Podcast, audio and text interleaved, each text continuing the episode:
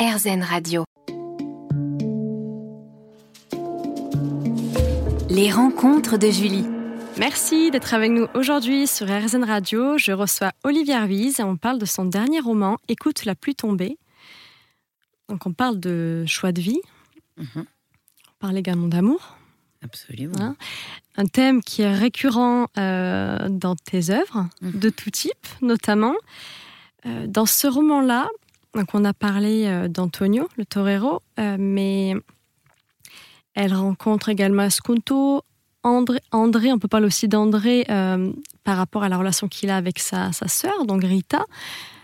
Elle, Carmen, ne pense pas que ce soit une bonne chose que Rita reste avec lui dans ce café-là. Qu'est-ce qu'elle cherche dans l'amour à part le désir de fuir son destin? Pour se construire, est-ce Mm. qu'elle ne cherche pas déjà autre chose? Je crois surtout que Carmen, avant de, de, de se prendre des TGV en pleine poire, parce que c'est un peu ça qui lui arrive, une succession de TGV Oui. euh, lancés à grande vitesse en, en, en pleine pomme, elle porte des jugements. Comme souvent, les gens en souffrance qui refusent de se remettre en question, Oui. ils ont des idées toutes faites comme ça.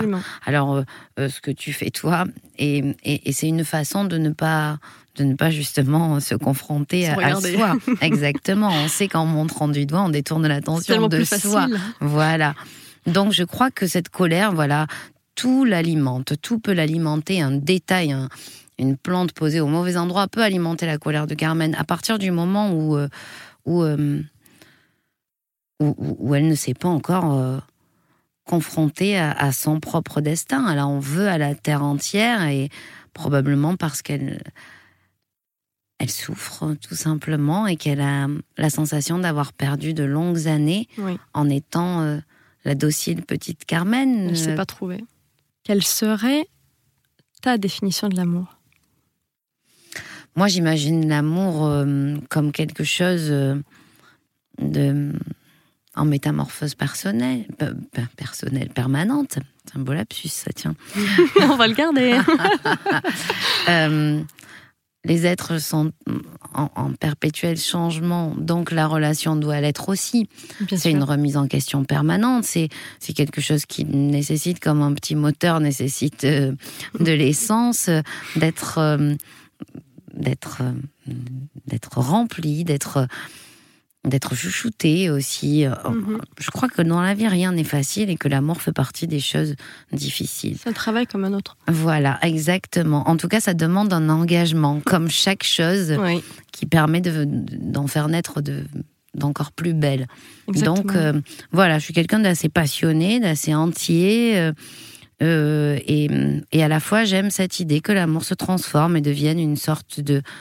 de Différentes étapes. d'amitié amoureuse paisible Oui. sur la fin de vie. J'aime beaucoup Mm. euh, voir euh, des vidéos de, de gens très très âgés qui euh, d'amoureux très très âgés qui dansent ou qui partagent des, des moments de grande coquinerie. c'est quelque chose que je trouvais perdument rafraîchissant et je me rends compte que c'est probablement parce que c'est l'un de mes fantasmes.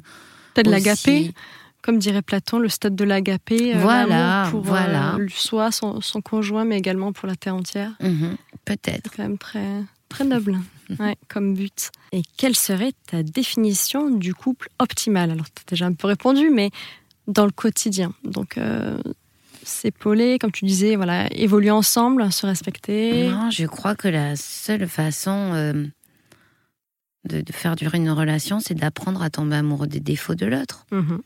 Voilà. Et de, et, Et de les admirer même, peut-être. Ouais, ou au moins qu'ils nous fassent sourire. Voilà, au, au moins, au moins qu'ils nous amusent. Ou qu'on y trouve une, voilà, quelque chose de. Voilà, Bon, il y a garder des limites, une, hein. une fraîcheur, bien sûr. Le ronflement euh, à, à 90 décibels On est, est une limite, par exemple. On va se retrouver juste après une pause musicale avec Olivia Ruiz et on parle d'amour aujourd'hui.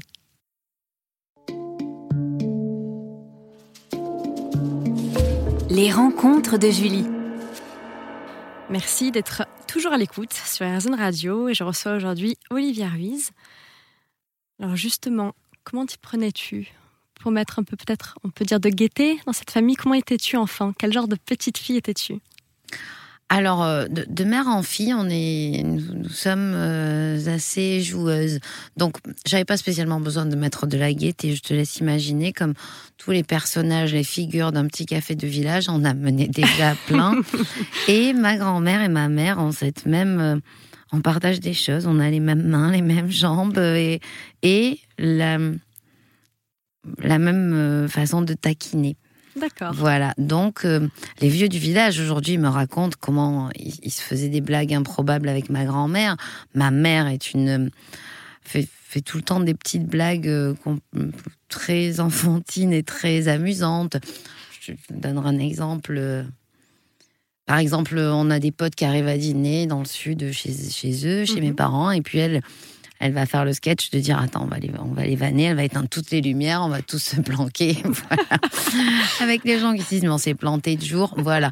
Des trucs ça donne de, de, de bonnes idées ça. assez voilà. Mais voilà elles sont d'une grande drôlerie. Donc peut-être que que j'ai euh, hérité en partie euh, de leur euh, de ce côté très enfantin de, de faire des blagues et que effectivement au café je, je faisais mes premiers pas pour faire marrer la compagnie. C'est vrai que j'étais un petit peu la petite danseuse, la petite. Euh, on raconte que je faisais de très bonnes imitations, mais apparemment ça s'est perdu dans les années. Oh. Oui, donc déjà euh, une ambiance joyeuse. Mm -hmm. euh, Joyeusement bordélique, comme je le dis ah dans, ben, ma, dans voilà. ma chanson Je traîne des pieds. Oui, exactement, qu'on connaît euh, que trop bien. Euh, donc comment tu construis petite fille, donc tu baignais dans ce climat-là. Donc euh, toi, tu voyais le côté joyeux un peu de ta maman, également euh, la passion pour la musique de ton papa, mm -hmm. qui était euh, chanteur pour les orchestres, on des balles. Mm -hmm. Donc il t'a, fait chanter une chanson en espagnol qui t'a fait vibrer. Mm -hmm. Mais il t'a aussi transmis vraiment euh, cet amour pour la musique euh, Tu chantais avec lui lorsque tu étais petit Il t'a emmené dans des, dans des spectacles, des loges? Chez nous, la, la musique est partout. Euh, le père de ma maman était un incroyable chanteur. Jusqu'à la fin, jusqu'à 97 ans, il chantait avec un vibrato hors du commun. Alors, il était euh, ouvrier agricole ou euh, projectionniste. Il a jamais exercé le, le, le job de chanteur. -hmm. Par contre, dès qu'il y avait une fête locale, on le faisait monter sur scène et on lui demandait de chanter du Julio Iglesias. ou, voilà.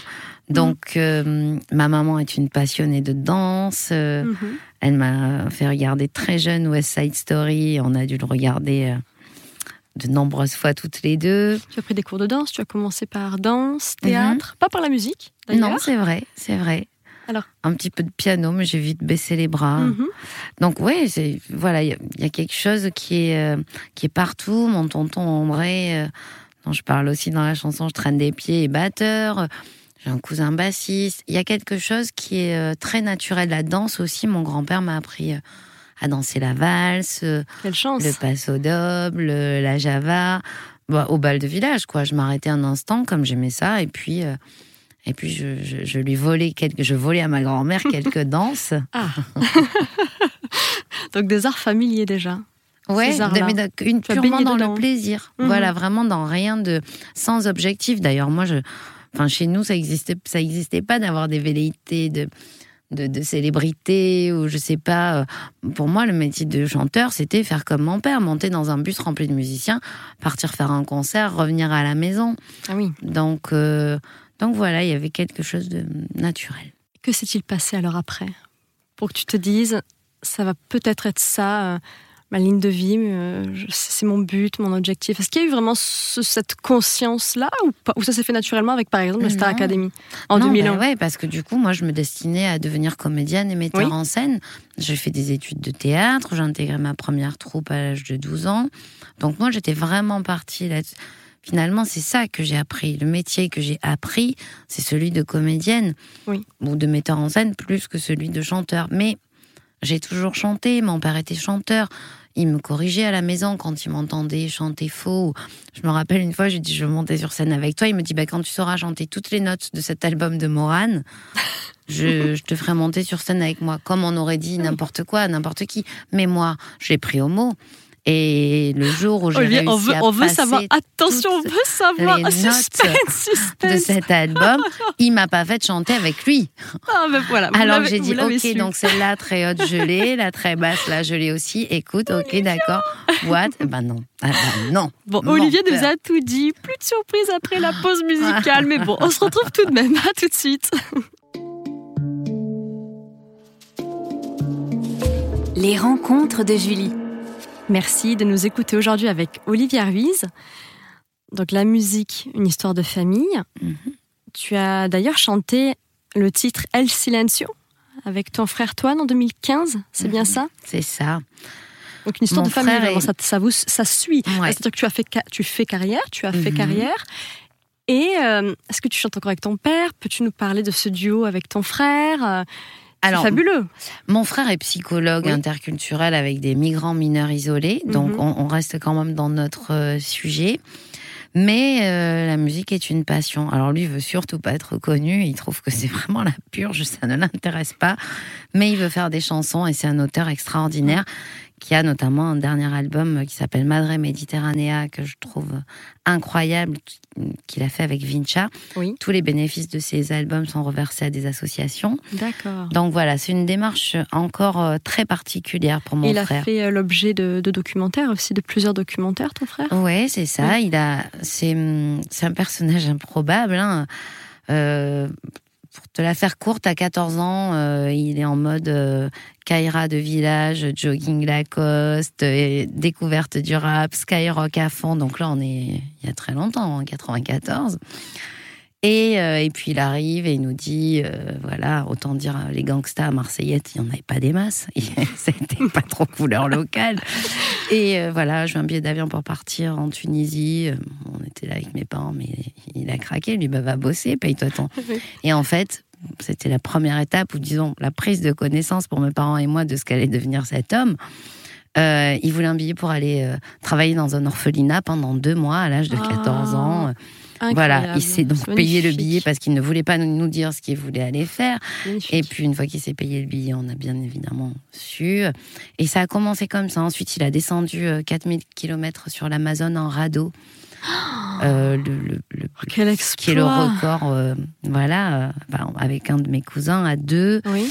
Euh, voilà, il est allé former euh, des psychologues pour Psychologues sans frontières en Haïti après les événements à la rap thérapie, qui est sa discipline euh, Ah, favorite. Oui, Ouais. c'est un, garçon qui force euh, l'admiration, hein, vraiment. Oui. En toute objectivité de sœur. grande sœur. Vous euh. êtes tous polyvalents. Une Oh, je crois que l'auteur de la famille, c'est vraiment lui. Ah oui. Même s'il a pris un autre chemin, euh, Mm. il, il- il est assez bluffant, ouais. Pour le peu de temps qu'il passe dessus en ayant tant de choses autres à faire.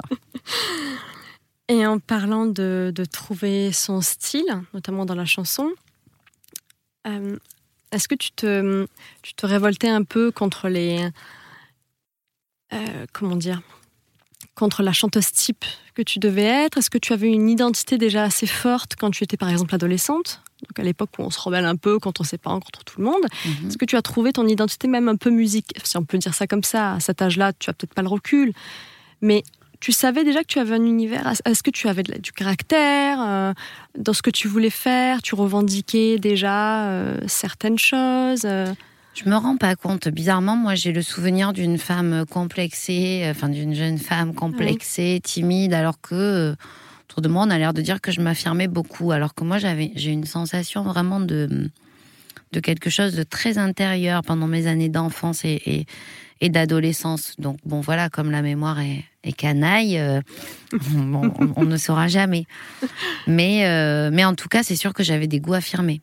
Je Oui. détestais des choses et j'en adorais d'autres. mhm. Ça, c'est sûr. Mais je suis passée par plein d'étapes. Euh, euh, j'ai d'abord découvert le rock avec des rencontres. C'est les potes, ce sont Oui. les potes. Voilà, je me rappelle que une copine arrive avec une cassette de Nirvana et je suis au CM2. C'est un choc pour moi incroyable, alors qu'il va mourir euh, très peu de temps après. Oui. Voilà, il y a des épisodes comme ça. Ensuite, je tombe folle amoureuse d'un garçon qui m'emmène dans des rêves et, qui, et du coup, je, je rencontre la musique électro. J'ai 16 ans, c'est un choc pour moi. Oui. Je me mets à faire des kilomètres pour aller écouter tel ou tel DJ. Euh, voilà. Donc tu aimes tout, tout style de musique? Oui, je je j'ai pas euh, et en littérature c'est pareil. Oui. J'ai pas, je peux pas dire que j'aime. Alors j'ai une une addiction particulière pour euh, pour les musiques de films. Mhm. C'est ma collection de vinyles. Je, il a bien fallu choisir où euh, où elle devait s'arrêter la collection. Donc je suis sur vraiment les musiques de films et comédies musicales de de Broadway des années euh, 30 à à nos jours. Oui. Mais, euh, mais sinon, non, je peux très bien, je peux très bien chez moi écouter un Rosalia, un Afex Twin et puis euh, et un, je sais, un Ennio Morricone euh, D'accord. sans problème. Ok. Donc tu n'imposes pas qu'un seul style de musique à écouter euh, au sein du, du foyer. Non, et d'ailleurs, j'écoute En vraiment, euh, euh, de- finalement, tout sauf la musique qui, me, qui ressemble à la mienne. Je crois que assez bizarrement. Merci Olivia. On se retrouve après une courte pause de musique.